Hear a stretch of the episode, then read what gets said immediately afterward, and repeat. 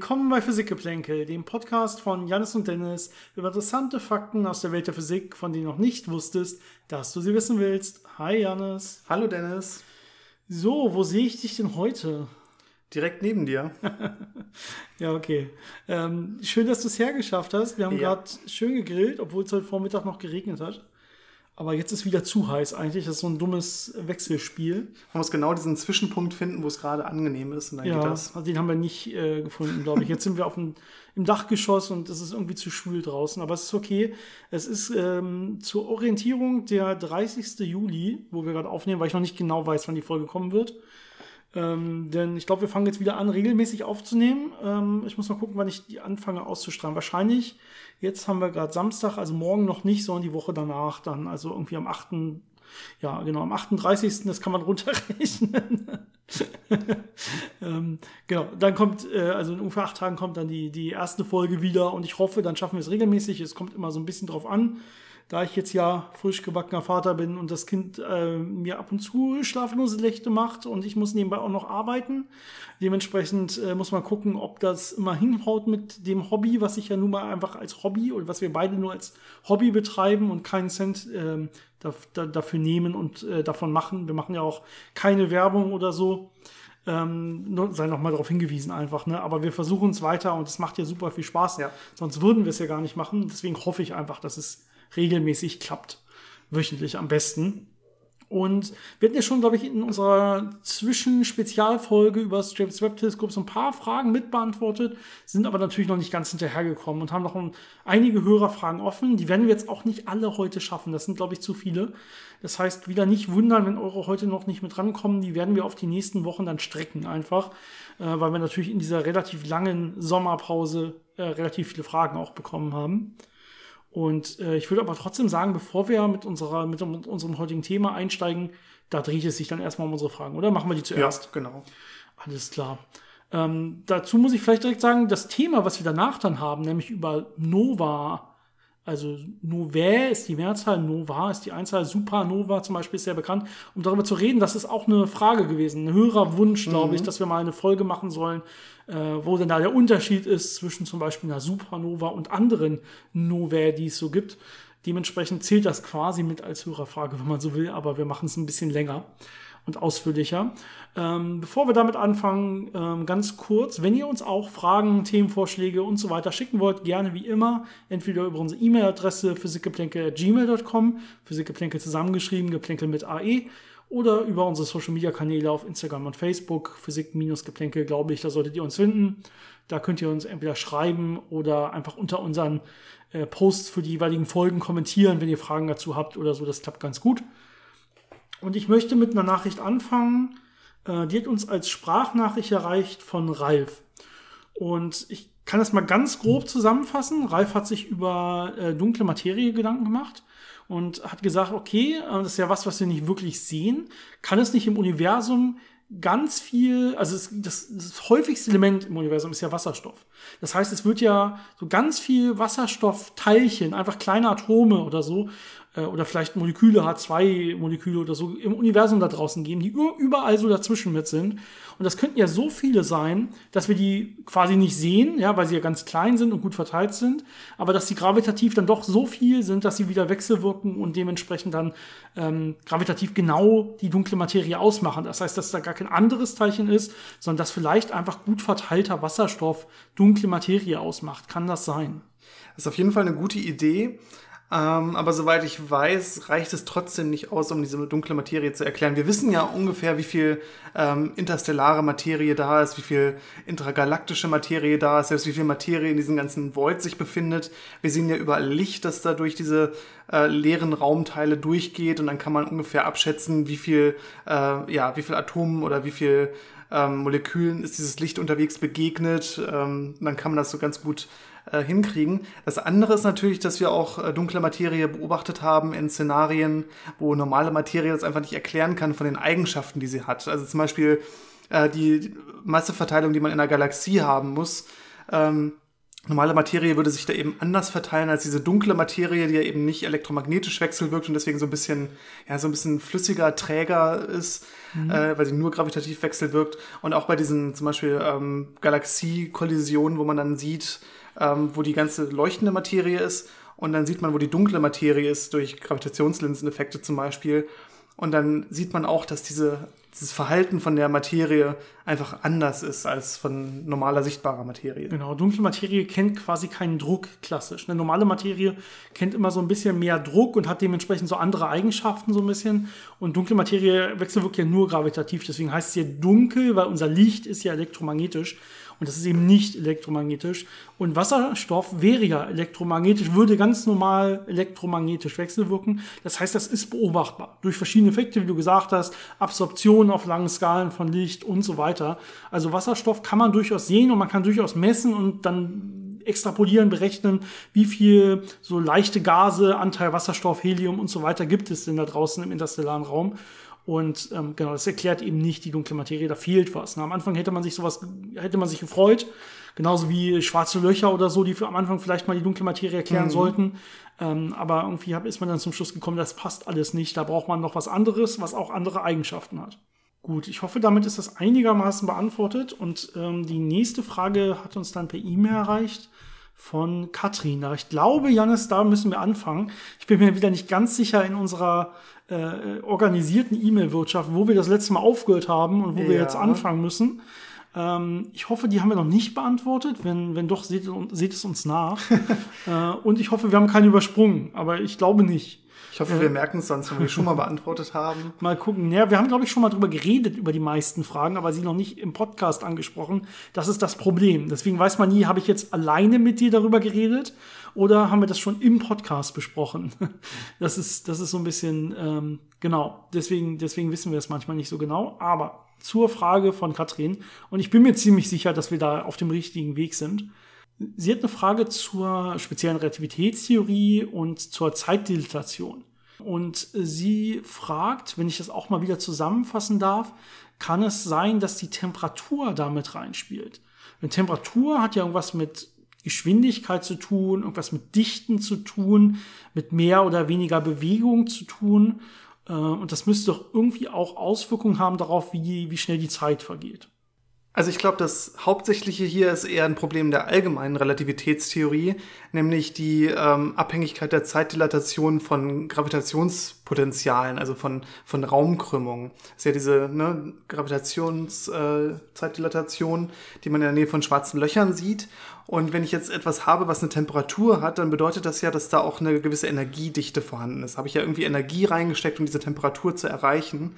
Und wir wissen ja, dass nicht nur Masse, sondern auch Energie, Energiedichten in der allgemeinen Relativitätstheorie den Raum krümmen und eben auch Zeitdilatation hervorrufen können. Das heißt, ein warmes Objekt würde schon die Zeit langsamer vergehen lassen als ein kälteres Objekt aufgrund der Energie, die da vorhanden ist. Mhm. Ja, sehr schön, genau. Also ist eher ein genau, allgemeiner Relativitätstheorie-Effekt hier. Je mehr Energie ich irgendwo habe, desto stärker habe, wirkt meine, meine Gravitation ja letztendlich auch richtig. Aber man kann das, das natürlich auch auf so einer speziellen Relativitätsebene angucken, äh, dass man sagt, ich habe die einzelnen Teilchen bei einer bestimmten Temperatur bewegen sich ja mit einer höheren Geschwindigkeit zufällig mhm. durch die Gegend. Und dann kann ich mir auch deren äh, Zeit quasi angucken und würde auch sehen, dass deren Zeit anders vergeht, dadurch, dass sie sich ja schnell bewegen. Das ist dann dieser speziell relativistische Effekt. Ja. Aber das ist halt die Frage, wie genau gucke ich hin und ist dann wirklich Temperatur noch der richtige Begriff oder ist es ja. einfach die Teilchengeschwindigkeit von einem einzelnen Teilchen, das ich beobachte? Ja, genau. Temperatur ist ja eher so ein statistisches Mittel über eine große Anzahl von Teilchen. Aber da müsste ich mir jetzt ja wieder eigentlich einzelne Teilchen angucken, die eine klar definierte Richtung haben und so. Ansonsten mittelt sich das ja alles raus. Ne? Wenn ich einfach nur die Temperatur erhöhe, aber so ein großes Feld habe, ja, dann steckt da mehr Energie drin. Das wäre dann dieser erste Effekt. Aber ich habe ja keine klare Richtung, in die ich das Ganze beschleunigt habe, wo es jetzt irgendwie eine höhere Geschwindigkeit hat oder so. Ja, okay. Gut, aber insgesamt insgesamt ein guter Gedanke. Das hängt schon irgendwie alles miteinander zusammen. Wenn natürlich auch nur sehr klein. Ne? Das wäre wahrscheinlich nicht messbar. Je nach Objekt und Temperatur. Also ja, ja, wer weiß. Alles irgendwann messbar, ne? wenn man präzise genug wird. Ich meine, man hat ja jetzt mittlerweile mit äh, so Atomuhren auf Millimeterskalen äh, Gravitationseffekte, immerhin von der Erde, aber Gravitationseffekte messen können. Ja. Also da könnte man schon hinkommen. Gut, die nächste Frage, die uns erreicht hat, kam von Christian. Und ähm, da geht es um die Fluchtgeschwindigkeit. Er schreibt, mal angenommen, man hätte eine Rakete mit unbegrenzt Treibstoff und man bewegt sich mit einer Geschwindigkeit von konstant 1 Kilometer pro Stunde nach oben. Dann müsste man auf diese Weise trotz der niedrigen Geschwindigkeit aus dem Schwerefeld jedes Himmelskörpers außer schwarzen Löchern gelangen können. Wo ist hier Denkfehler? Vielleicht kann ich darauf mal antworten. Ich glaube, wir haben solche Fra so Fragen dieser Art schon mal öfter beantwortet. Da ist kein Denkfehler. Also wenn du wirklich konstant mit 1 kmh nach oben wegfliegst, dann wirst du ja, wenn du unendlich viel Treibstoff hast, auch bis in die Unendlichkeit mit konstant 1 kmh wegfliegen. Erstmal. Das ist ja schon in der Definition deiner Fragestellung quasi drin. Jetzt ist natürlich die Frage, wie denkst du in dem Fall über Fluchtgeschwindigkeit nach? Weil das, die Definition von Fluchtgeschwindigkeit passt jetzt nicht zu deiner zu deiner Beschreibung, die du, die du hier gibst, ne, mit unendlich viel Treibstoff und konstanter Geschwindigkeit. Bei Fluchtgeschwindigkeit sagen, ja, wir, sagen wir ja, wir haben eine Geschwindigkeit und die einzige Beschleunigung, die auf uns wirkt, ist die gravitative Beschleunigung. Das heißt, diese Geschwindigkeit würde jetzt aufgrund der Gravitation nach oben hin immer langsamer und langsamer und langsamer werden. Und das ist die Frage, wird die irgendwann null und kehrt sie um, dann fallen wir zurück, ja, oder bleibt sie quasi immer positiv? Dann würde, würden wir quasi Fluchtgeschwindigkeit haben am Anfang oder zu jedem Zeitpunkt dann, weil wir ja wegkommen. Ne?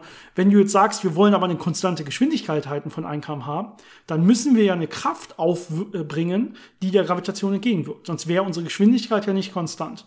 Ja, das heißt, du hast hier eine Beschleunigung, du hast hier einen Antrieb quasi drin. Und ähm, ja, dann spielt der Begriff Fluchtgeschwindigkeit eigentlich überhaupt keine Rolle mehr. Ja, und sobald man hier den Antrieb natürlich ausschaltet, würde man wieder zurückfallen, weil man eben nicht ausreichend Geschwindigkeit hat, um wirklich von diesem Himmelskörper, das war die Erde in dem Beispiel, ne? Weiß ich äh, nicht, steht da nicht, aber. Okay, aber um, um äh, wirklich auf Dauer äh, fliehen zu können, also um wirklich wegkommen äh, zu ja, können. Ja, außer du bist halt schon so weit draußen, dass ähm, ein kmh schon Fluchtgeschwindigkeit ist. Ne, dann würdest du natürlich wegkommen.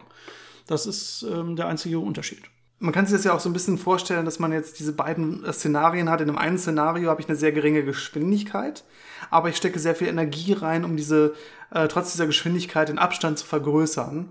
Im anderen Fall stecke ich einmal die gesamte Energie rein, die notwendig ist, habe die dann als kinetische Energie und das gibt mir dann die Fluchtgeschwindigkeit und damit kann ich dann entkommen.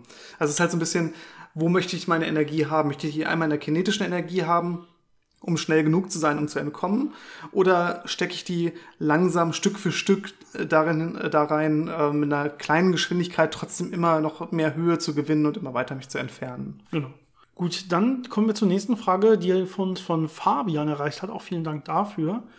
Und ähm, da geht es so ein bisschen um das Universum und die Unendlichkeit des Universums und alles ist ja irgendwie für uns gesehen homogen und isotrop. Ne? Also irgendwie ist jeder Punkt ähm, nicht anders als der nächste, wenn man so will. Alles ist schön auf großen Skalen homogen mhm. verteilt. Wir haben ja diese schöne Reihe über Kosmologie, wo wir so den Urknall reden und wie das genau zu verstehen ist und so. Da kann man sonst vielleicht noch mal reinhören. Und ähm, ich springe vielleicht einfach mal wirklich zu den Fragen äh, von Fabian. Das ähm, äh, andere kann man, glaube ich, an der Stelle weglassen. Und äh, ich glaube, seine wichtigste Frage ist, wie kann etwas Unendliches aus einem Punkt entstehen? Also wenn ich jetzt vom Urknall ausgehe und äh, wie kann sich dann eine Unendlichkeit ausdehnen, wenn sie nicht schon allen existierenden Raum einnehmen müsste? Da können wir vielleicht mal, ich glaube, viele werden das schon wissen, aber das kann man immer gerne wiedererzählen.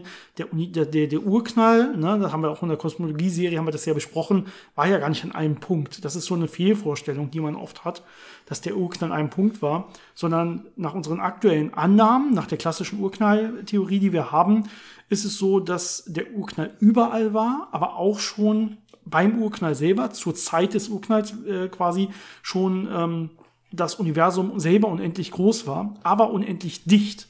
Das ist eigentlich das, was man meint. Das heißt, im Prinzip war ja, alles war unendlich dicht beieinander. Unendlichkeiten sind immer schwierig in der Physik. Mhm. Deswegen sagen wir eigentlich, die Zeit beginnt erst, oder die Physik beginnt erst nach dem Urknall. Quasi die erste 10 hoch minus 30 Sekunde nach dem Urknall. Ne? Den ersten Moment danach. Beim Urknall selber mit diesen Unendlichkeiten kann man gar nicht so richtig was sagen.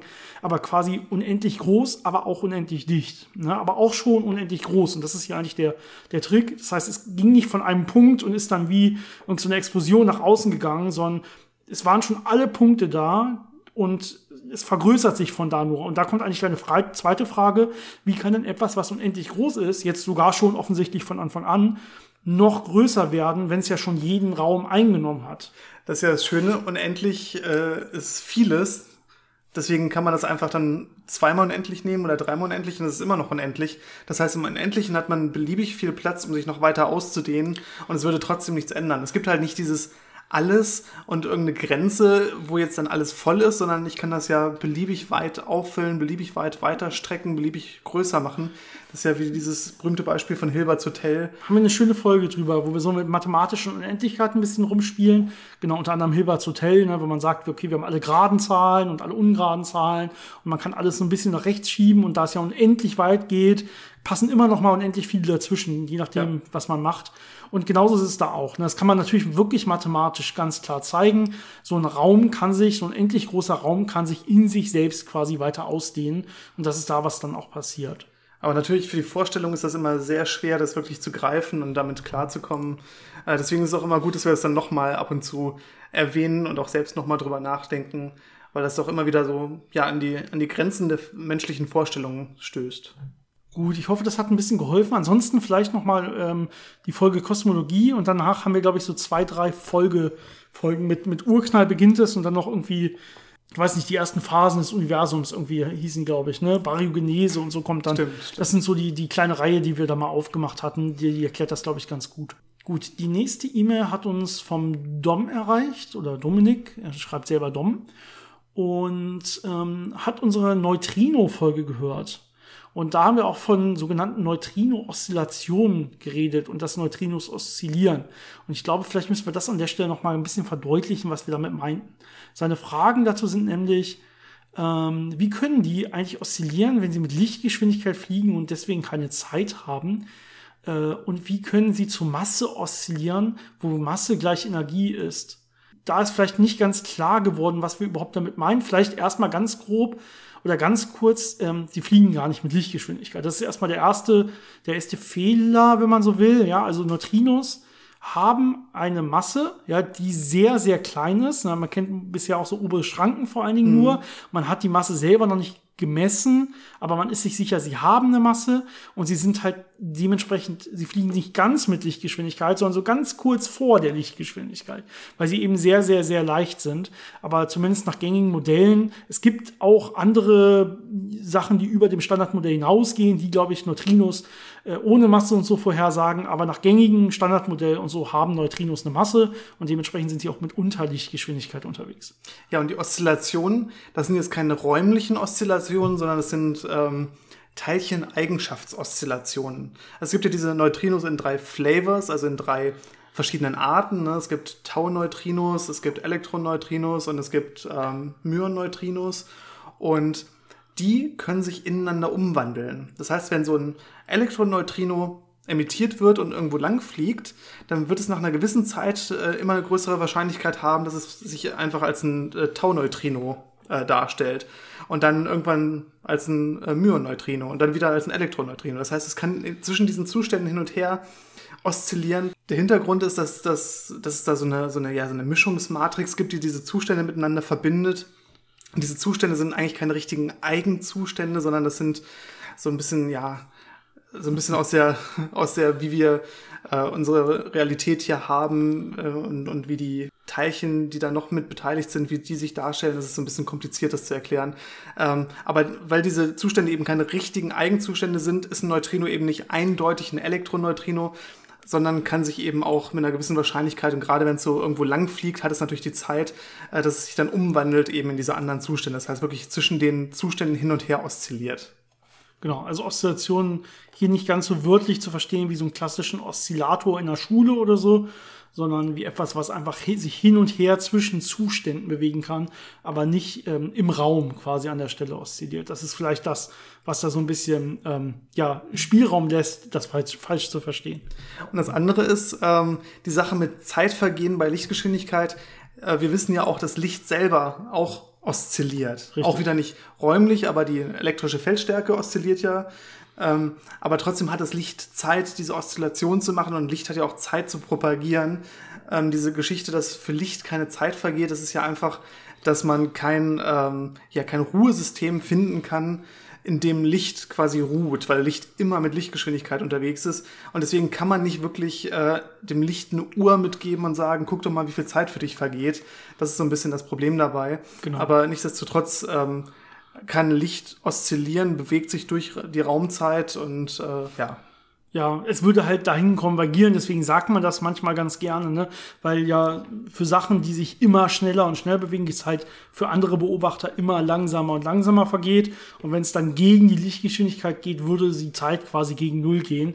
Das heißt, ähm, aber da es halt dieses Limit ist, was nie erreicht werden kann, kann man eigentlich nicht sagen, irgendwas, was mit Lichtgeschwindigkeit sich bewegt, für das vergeht keine Zeit, sondern dann kann man nur noch sagen, für das macht die Definition der Zeit so keinen Sinn mehr, eine Eigenzeit. Gut, dann kommen wir zur nächsten Frage von Marco.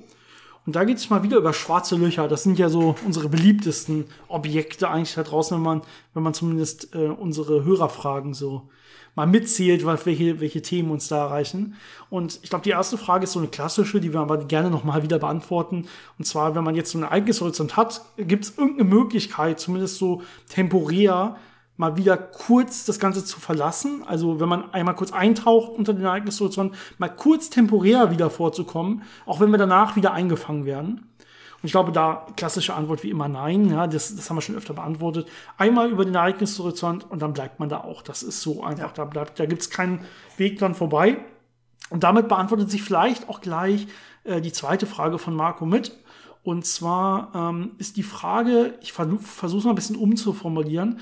Im Prinzip, wie sieht das aus, wenn ich jetzt mit einem Licht oder einem Photon habe, was ich genau quasi jetzt am Ereignishorizont, auf dem Ereignishorizont aussetze und das mit Lichtgeschwindigkeit vom schwarzen Loch wegläuft. Er sagt, okay, das würde dann ja erstmal wegfliegen vom Ereignishorizont, aber dann irgendwann ja wieder eingefangen werden. Das war ja schon auf bzw. hinterm Ereignishorizont. Und da muss man ganz klar sagen, nee, das ist, das haben wir quasi mit unserer ersten Frage beantwortet. Wenn das auf oder hinterm Ereignishorizont schon mal war, dann wird das auch nicht wieder wegfliegen. Ja, also auch mit Lichtgeschwindigkeit nicht. Es wird nicht diesen Ereignishorizont verlassen können. Keinen Millimeter, wenn man so will. Das wird nicht klappen. Dementsprechend haben wir immer nur diesen einen Ereignishorizont und da kann wirklich nichts mehr raus, was jemals dahinter war. Wenn man jetzt solche Sachen wie Hawking-Strahlung und so mal rauslässt, da haben wir eine eigene Folge zu. Das mhm. ist ein bisschen komplizierter. Ähm, aber das ist quasi ja nichts, da, da kommt auch nichts direkt aus einem schwarzen Loch raus, wenn man so will. Ne? Da, da gibt's dann ein bisschen andere Beschreibungen, ein paar andere Effekte, da müssten wir mal unsere Folge hören. Aber da hat man auch nicht irgendwie einen Photon, was dann auf einmal durch den Ereignishorizont durchkommt oder so. Das, also von innen nach außen. Das kann einfach auch da nicht passieren.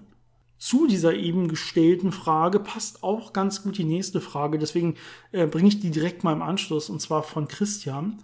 Und ähm, der hat äh, auch eine Folge über schwarze Löcher gehört, nämlich 165. Wir haben ja schon so einige mhm. Folgen über schwarze Löcher. Und äh, da haben wir von der Verschmelzung von schwarzen Löchern gesprochen und haben auch gesagt, dass es so ist, dass wenn sich jetzt zwei schwarze Löcher verschmelzen, dass quasi das Volumen dieser beiden Ereignishorizonte, dass ich das dann, wenn ich ein kombiniertes schwarzes Loch habe, dass das nie kleiner sein kann. Ja, dass quasi auch bei dieser Verschmelzung nichts nach draußen gelangen kann, was mal hinter einem Ereignishorizont war. Und äh, da gibt es dann so ein Theorem, ne, dass das äh, kann zwar größer werden dabei, aber es kann nie kleiner werden, letztendlich dieses kombinierte Volumen. Und äh, er fragt jetzt, oder es sind sogar zwei, es ist unterschrieben mit David und Christian, also Entschuldigung, dass ich David da unterschlagen habe. Äh, vielen Dank euch beiden. Ähm, wie das mit der Hawking-Strahlung zusammenpasst, ne, da habe ich ja gerade so ein bisschen das Ganze schon angedeutet. Hawking-Strahlung ist da so ein Fall für sich. Die meinten wir hier in der Tat, meinten wir gar nicht Hawking-Strahlung mit sondern wir meinten wirklich dieses System von zwei verschmelzenden schwarzen Löchern.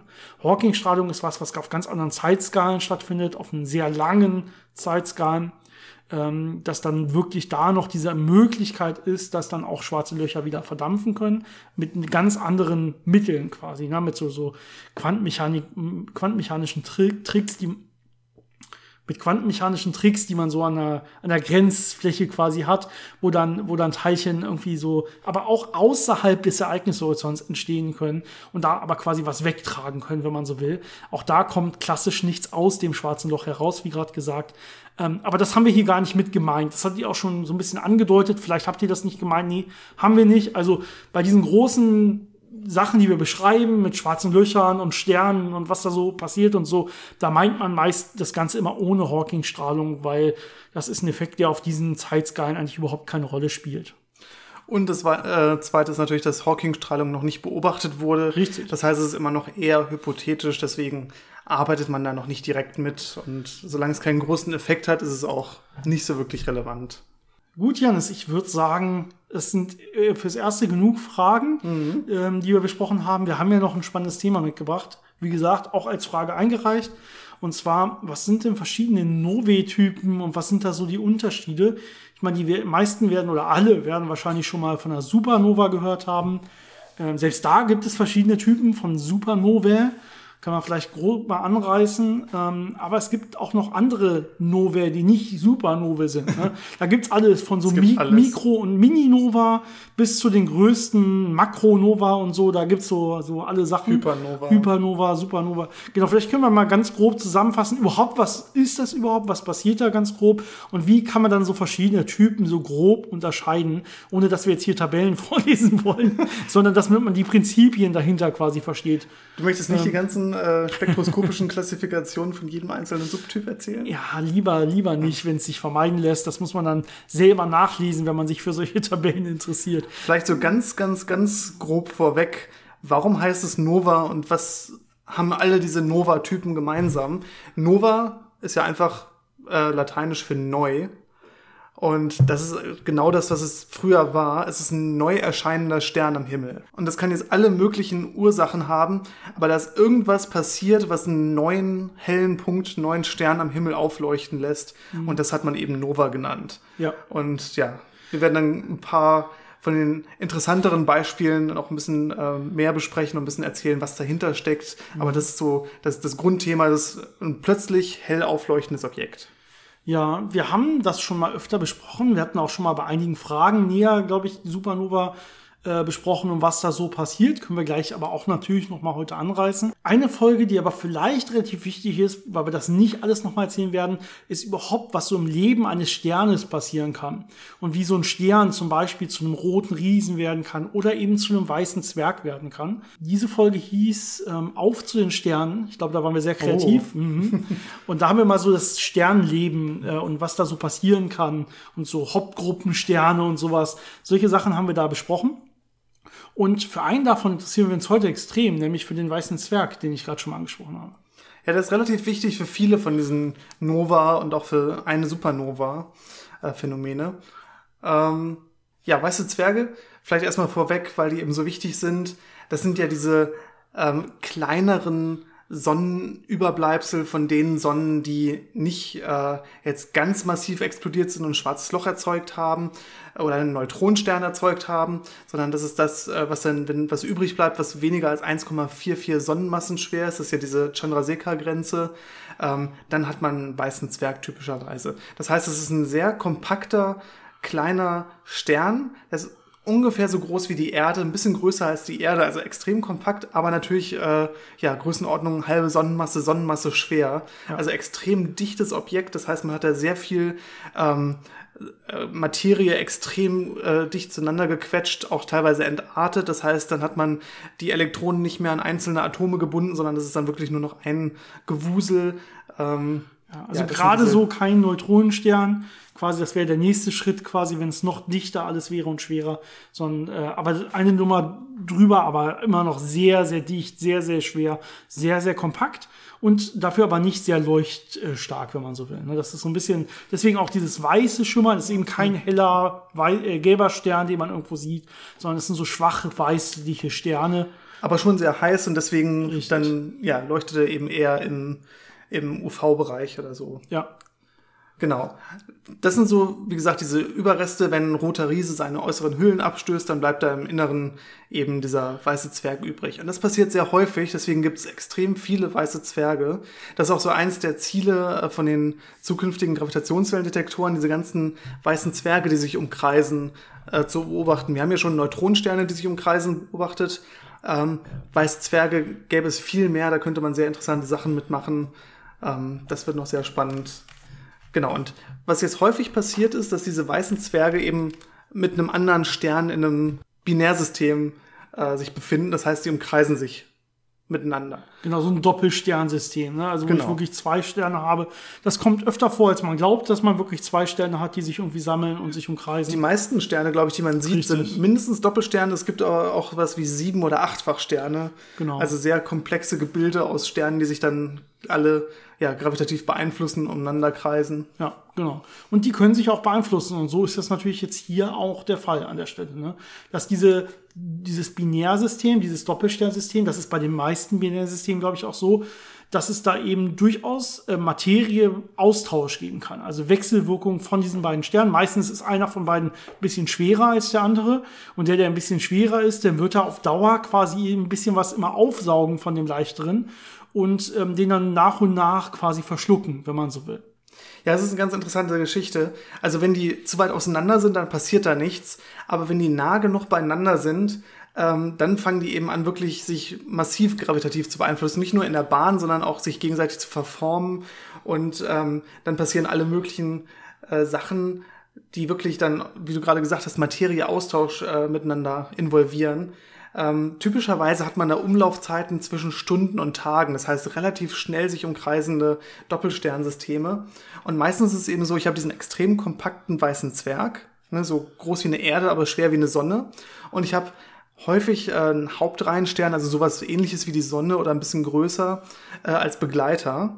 Und der ist natürlich viel weniger dicht und wird sich teilweise auch ausdehnen. Und wenn die beiden jetzt nah genug beieinander sind, ähm, dann passiert sowas, äh, das nennt sich dann ähm, Roche Lobe. Das ist so ein Gravitationsäquipotentialfläche, also so dieser Bereich, ähm, wo quasi die Materie auf den einen Stern zurückfallen würde. Und wenn ich gerade aus diesem Bereich rausgehe, wird es auf den anderen Stern drauffallen. Genau. Und Also dieser, die dieser Materie muss sich so entscheiden quasi. Ne? Genau. Wenn ich jetzt hier genau zwischen den beiden Sternen bin, auf welchen will ich denn jetzt fallen? Wo zieht mich die Gravitation hin quasi zum einen oder zum anderen? Genau, in der Mitte ist ja dann dieser Lagrange-Punkt, über den wir schon öfter Genau. erzählt haben. Und drumherum, äh, von diesem Lagrange-Punkt ausgehend, gibt es dann diese, diese Äquipotentialfläche, wo quasi dann Ähnliches stattfinden würde.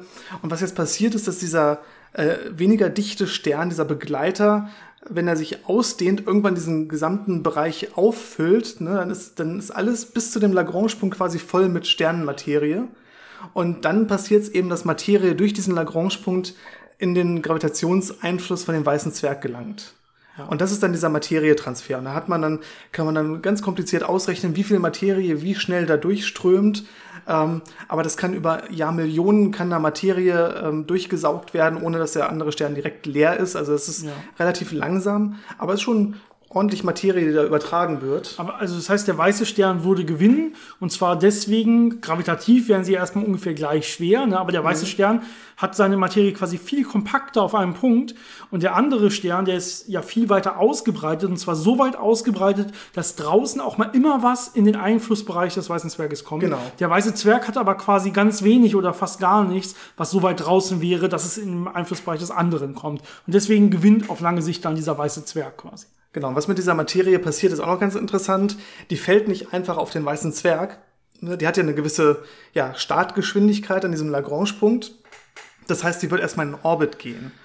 Und dann, wenn man sich Drehimpulserhaltung und alles anguckt, äh, endet man dann damit, dass man eben so eine Akkretionsscheibe hat. Das heißt, es ist ganz platt zusammengedrückt und kreist dann um diesen weißen Zwerg rum. Und das ist so dieses äh, Bild, was man auch, wenn man das sucht, häufig sieht, so einen großen roten Stern, der dann an so einem kleinen Tunnel quasi Materie abzweigt und die geht dann in die Akkretionsscheibe um diesen weißen Zwerg. Das gleiche kann auch passieren, wenn der andere Begleiter ein Neutronenstern oder sogar ein schwarzes Loch ist, dann habe ich auch diese gleichen Masseflüsse in so einer Akkretionsscheibe und alles, was jetzt kommt, bis auf die Kernkollaps-Supernova, sind einfach Variationen davon, wie schwer ist mein Begleiter, wie schwer ist mein weißer Zwerg und wo genau passiert welche Energiefreisetzung und welche Massenübertragung. Genau, das heißt, hier kann man jetzt alle Nova-Typen schon fast mit erklären. Es kommt jetzt, wie du gesagt hast, ein bisschen darauf an, wie sieht mein weißer Zwerg genau aus in der Zusammensetzung, in der Größe und so. Wie sieht mein Stern genau aus, mein Begleitstern in Zusammensetzung, in Größe und so.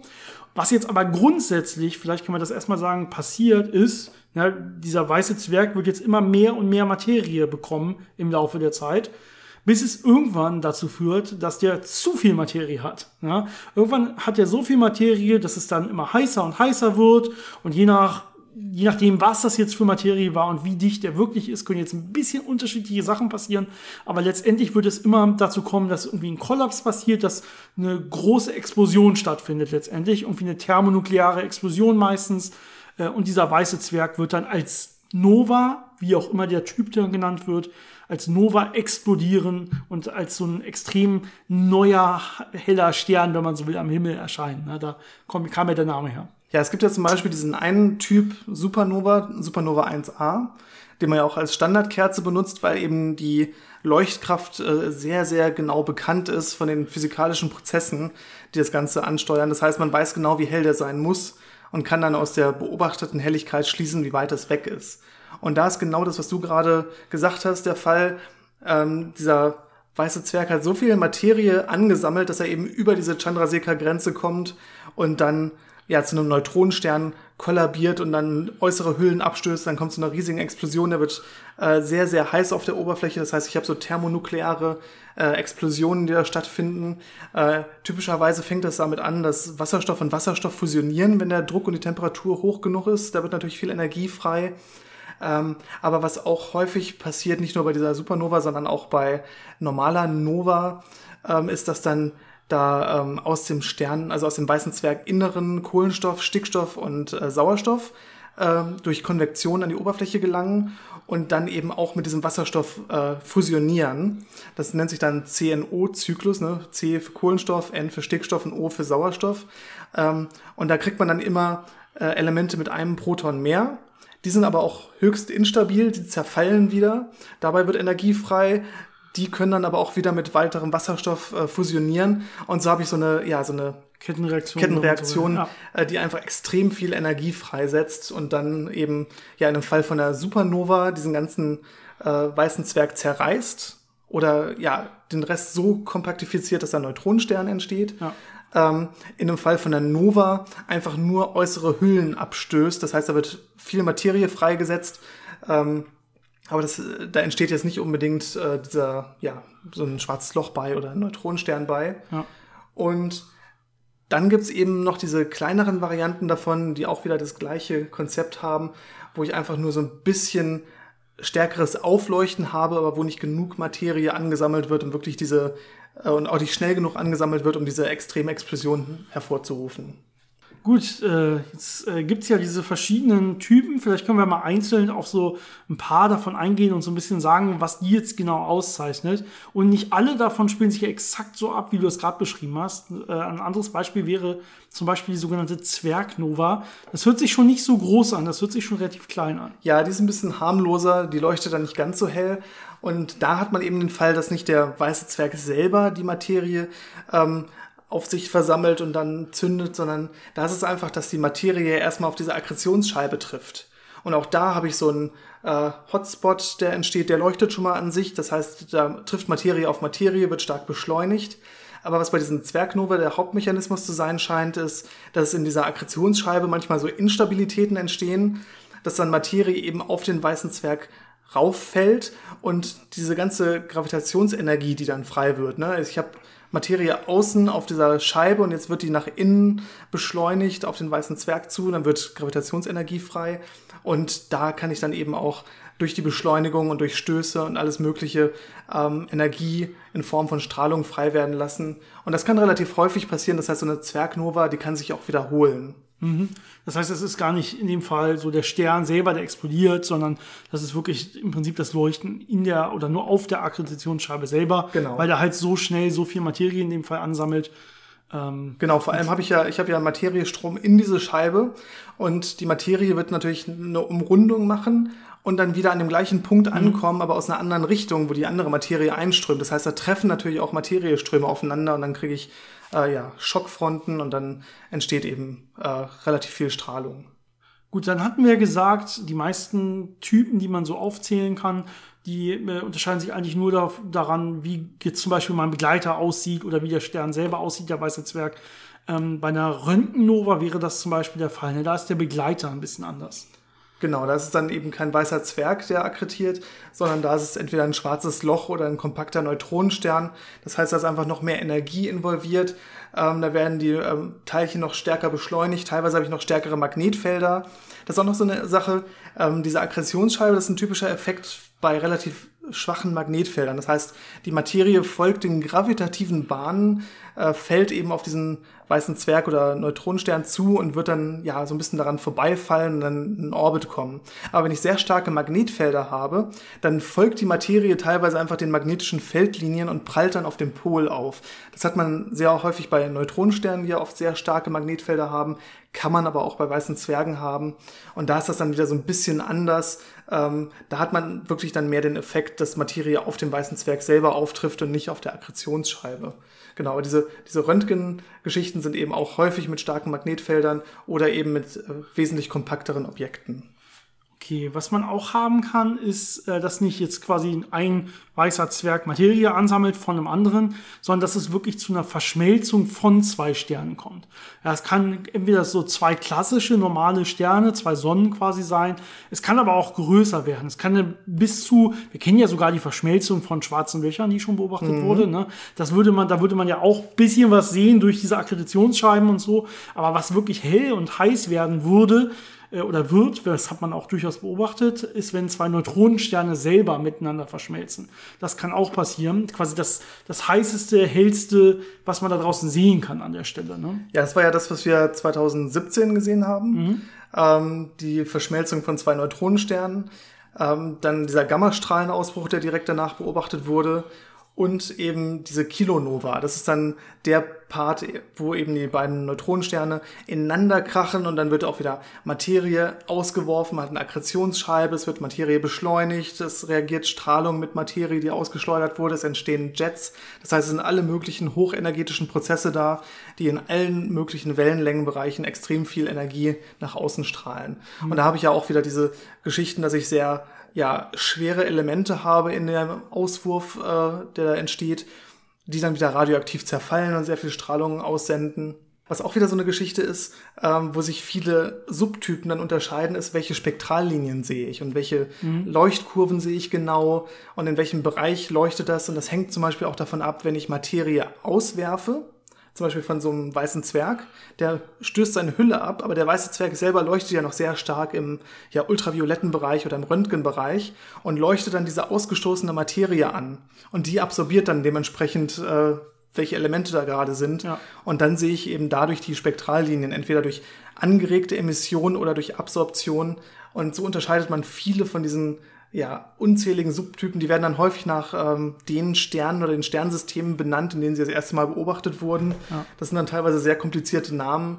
Genau. Äh, die wollen wir jetzt auch das, hier nicht unbedingt alle aufzählen. Das, aber das heißt, eigentlich, so eigentlich ist mein Stern zum Beispiel ein thermischer Strahler, der das ganze Spektrum kontinuierlich ausleuchten würde. Wenn ich jetzt aber außen zum Beispiel eine Wasserstoffhülle habe und die abstoße, dann muss diese thermische Strahlung von innen ja durch meine Wasserstoffschicht quasi durch, die da jetzt außen irgendwo ist, ja, das heißt, das würde quasi noch absorbiert werden und uns würde dann nachher Wasserstoff fehlen in unserem Spektrum. Das heißt, wir würden quasi sehen, ah, bei dem Stern, da fehlt schon Wasserstoff. Ja, das mhm. ist ganz lustig, weil eigentlich sehen wir das ja nur, weil es nochmal durch sein eigenes Wasserstoff durch muss, aber man sieht quasi dem Stern im Spektralbereich an, dass Wasserstoff wirklich fehlt. Das ist ja der Unterschied bei den Supernova Typ 1b und 2. Ja. Ob man Wasserstoff sieht oder nicht. Das sind ja diese beiden Supernova-Typen, wo wir gesagt haben, die fallen nicht in dieses Binärsystem, dieses typische Verhalten. Ja. Die können auch in einem Binärsystem entstehen, aber das ist ja einfach, ich habe einen extrem schweren Stern, der am Ende seines Lebens angekommen ist, äh, keine ausreichende Strahlung mehr erzeugen kann, um gegen die Gravitation gegenzuwirken. Und der kollabiert ja dann einfach. Das ist diese Kernkollaps-Supernova. Und dann habe ich ja eben diese ganze Materie, die aufeinander stürzt, so verdichtet wird, dass dann im Prinzip ein Neutronenstern innen entsteht. Also die wird extrem äh, verdichtet und auf Kernmaterie quasi zusammengedrückt. und äh, der Rest der Materie prallt dann quasi von dieser Front ab und es entstehen sehr viele Neutrinos, die da nach außen weggestrahlt werden. Das heißt, da habe ich extrem viel Strahlungsdruck und extrem viel äh, Schockwellen, die nach außen gehen und das dann einfach ja alles nach außen schleudern und zerfetzen. Ja, also das ist so ein Prozess quasi, wo es erst implodiert, um dann zu explodieren. Der genau. bricht, dieser schwere Stern kann gravitativ nicht mehr standhalten, bricht quasi in sich zusammen. Ja, also gerade wenn die Fusion ein bisschen ausgesetzt hat und so hat man eben weniger Strahlungsdruck, deswegen kann man Gravi äh, der Gravitation quasi nicht mehr standhalten. Das ist meist so der Fall, wenn so ein Stern langsam zu Ende gebrannt ist quasi. Und wenn er dann schwer genug ist, dass dann wirklich sowas passiert, ähm, dann würde es eben, wie du gesagt hast, in so einen extrem harten, zusammengepressten, fast Neutronenstern geben, so entartete Materie. Mhm. Und alles, was dann von außen immer noch auf dieses, auf dieses harte Zentrum einstürzt, das würde quasi reflektiert werden ne, an diesem Zentrum. Und das heißt, erst implodiert alles in die Mitte, dann wird es so hart, dass der Rest, der implodiert, nach außen geschmissen wird und dann nochmal durch diese Neutrinodruck und Strahlungsdruck und so weiter extrem nach außen beschleunigt wird. Und das ergibt dann diese Supernova. Wirklich. Und natürlich auch wieder radioaktive Zerfallsprozesse, die dem Ganzen noch Energie geben. Das sind immer alle möglichen Prozesse, die Energie bereitstellen können, spielen dann noch eine Rolle. Ja. Äh, auch gerade die, die Teilchen, die beschleunigt werden, auch die Elektronen, die beschleunigt werden, die machen ja natürlich auch Synchrotronstrahlung und die streuen teilweise aneinander. Das heißt, alle Prozesse, die man so aus dem hochenergetischen Bereich kennt, die finden da einfach gleichzeitig statt. ähm, ja. Bei Supernova, da gibt es noch einen ähnlichen Typ, den man, glaube ich, noch nicht beobachtet hat, aber der hypothetisch möglich ist, ist die sogenannte Hypernova. Ist einfach eine größere, hellere Version von der Supernova. Ähm, das ist auch so ein Konzept, wenn man irgendwas gefunden hat, äh, sagt man, okay, es könnte möglich sein, dass es noch was Größeres gibt, dann nehmen, geben wir dann einfach noch einen schönen Namen, der das dann beschreibt. Genauso haben wir ja dann auch bei diesen normalen Nova, äh, wo wir den weißen Zwerg hatten in einem Binärsystem, dann gibt es auch sowas wie eine Mikronova, das ist dann einfach eine kleinere Variante davon. Und auch zu der Kilonova gibt es noch irgendwie so das Geschwisterchen, die Makronova, die auch die Verschmelzung von äh, Neutronensternen beinhaltet. Das sind dann ja teilweise Feinheiten, was das dann unterscheidet. Mhm. Wir hatten ja die, durch die Verschmelzung von Neutronensternen, das war diese Kilonova, äh, wenn jetzt normale Sterne miteinander verschmelzen, wird es ja nicht ganz so schlimm, da ne, wird es nicht ganz so heiß und so. Äh, das nennt man dann normalerweise rote Nova, wenn einfach zwei normale Sterne quasi miteinander verschmelzen. Auch das hat, ist quasi eine Nova, hat alles diesen Namen, ne, diesen Namen von, oh, das ist so ein extrem heller Ausbruch irgendwo im Universum. Das ist quasi so das, was die alle gemeinsam haben an der Stelle. Es gibt noch was Hypothetisches, das ist die Quarknova. Also sind wir schon fast alle Sachen durchgegangen, die man sich so vorstellen kann. Ja. Äh, Quarknova ist dann auch wieder, äh, wenn ich einen Neutronenstern habe und der nochmal ein Stück weiter kollabiert, aber nicht in ein schwarzes Loch, sondern in, ja, in so eine Art Quarkstern. Das heißt, ich habe da so ein Quark-Gluon-Plasma, das nochmal dem äh, Druck zu kollabieren widersteht ja. und dann wird da auch wieder was abgesprengt und leuchtet. Ähm, hat man auch noch nicht beobachtet, ist da, hypothetisch. Da bin ich quasi in so einem Zustand wie ganz knapp nach dem Urknall, ne, wo es wirklich super heiß war und wo sich noch nicht mal Protonen oder so bilden konnten, sondern wo die Quarks selber noch einzeln vorlagen, quasi in diesem Quark-Gluon-Gemisch, in diesem Plasma. Und solche Zustände könnte man sich vorstellen, die da, dass die da auch wieder hergestellt werden, wenn man es gerade mal so nicht zu einem schwarzen Loch schafft, wenn man so will. Äh, ist aber auch noch hypothetisch. So eine Quark-Nova hat man auch noch nicht beobachtet bisher. Was ich auch noch sehr schön finde, es gibt sogenannte Unnova, also quasi eine Nicht-Nova. Das ist einfach, wenn etwas in ein schwarzes Loch kollabiert und keine Strahlung dabei frei wird. Das heißt, es ist genau das Gegenbeispiel zu allen anderen Sachen, wo ja immer Energie frei wird und, und man das Leuchten sieht und da passiert einfach nichts. Ich glaube, sowas hat man neulich auch ähm, beobachtet, so einen Kollaps, wo man keine wirkliche Strahlung gesehen hat. Ich habe neulich auch was beobachtet, wo ich überhaupt keine Strahlung gesehen habe. Ja, war spannend. Genau. Aber das, also es gibt diese Möglichkeit, dass etwas direkt in ein schwarzes Loch kollabiert, ohne dass da groß Materie ausgeworfen wird. Und dem hat man natürlich auch einen Namen gegeben. Ja, ja und das waren jetzt so die Hauptklassen. Dann gibt es noch sogenannte symbiotische Sterne, aber dann kommt man auch gleich in einen Bereich, wo man nicht mehr diese Ereignisse hat, die wirklich extrem viel Materie auch auswerfen oder extrem viel Leuchtkraft auswerfen, sondern wo dieses Aufleuchten teilweise einfach nur so ein paar Größenordnungen heller oder dunkler wird. Ähm, so eine Nova, da sind schon ja, ich glaube, so 10 Größenordnungen ist so eine grobe Orientierung. Supernova eher so 15 Größen, Größenordnungen oder mehr in Helligkeitsgewinn. Und dann gibt's Sachen, die flackern so bei 1, 2, 3 Größenordnungen mal auf. Ja. Da hat man dann nicht nur ähm, diese thermonuklearen Prozesse, sondern teilweise ähm, Geschichten, wenn ich äh, eine Verdunklung habe. Das heißt, wenn ein Begleiter den anderen, der hell leuchtet, verdeckt. Ne? Solche Sachen kann man ja sich vorstellen, wenn so eine sehr hell leuchtende Akkretionsscheibe zum Beispiel dann verdeckt wird vom Begleiter, dann habe ich so ein periodisches Aufleuchten. Ähm, ich kann Instabilitäten in der Aggression haben. Das heißt, manchmal wird mehr auf den Begleiter geschmissen, manchmal weniger. Dann leuchtet es mal heller auf oder mal dunkler. Ja, ja und wie gesagt, ähm, der Begleiter, wir hatten gesagt, in diesem typischen Nova-Binärsystem habe ich so normale Sonnengrößen. Ich kann natürlich auch rote Riesen haben, die dann wieder anders Materie abgeben. Ich kann, ja, alles Mögliche mir vorstellen und mhm. ähm, alles, was dann irgendwo mal beobachtet wurde, wird eben in diese ganzen Subkategorien dann eingeteilt, je nachdem, äh, wie es spektroskopisch aussieht, wie die Helligkeitskurve ist und dann kriegt man ganz viele verschiedene Varianten. Ja. Was vielleicht noch interessant ist, äh, zu der Nova selber, also zu dieser klassischen Nova, wenn man sich da die Leuchtkurve anguckt, also wie hell ist es mit der Zeit, da kann man sich ganz genau angucken, wie schnell wird es nach dem hellsten Aufleuchten dunkler und das sagt einem, wie viel absolute Helligkeit ich erwarte. Und das ist auch wieder so eine Möglichkeit, die Entfernung äh, davon einzuschätzen, weil ich ja sehe, was ist die gemessene Helligkeit und anhand der Kurve weiß ich, kann ich berechnen, wie ist die absolute Helligkeit, wie müsste die sein und dann kann ich sehr gut auch wieder das so als eine ja, Standardkerze ja. Äh, benutzen.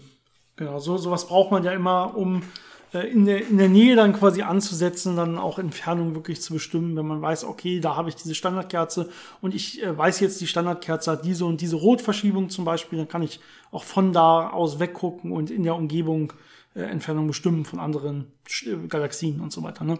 Da so wird das ganz gerne gemacht. Genau, also ich glaube, wir haben das Nötigste über Novas ganz gut vermittelt, weil äh, alles andere wäre jetzt wirklich äh, ne, Spektren und Tabellen vorlesen, ja. würde ich sagen. weil ich glaube, die grundlegenden Ideen, was da genau passiert äh, ne, und ähm, ja, wie das Ganze so grundlegend eingeteilt wird und warum das da so verschiedene Namen für gibt.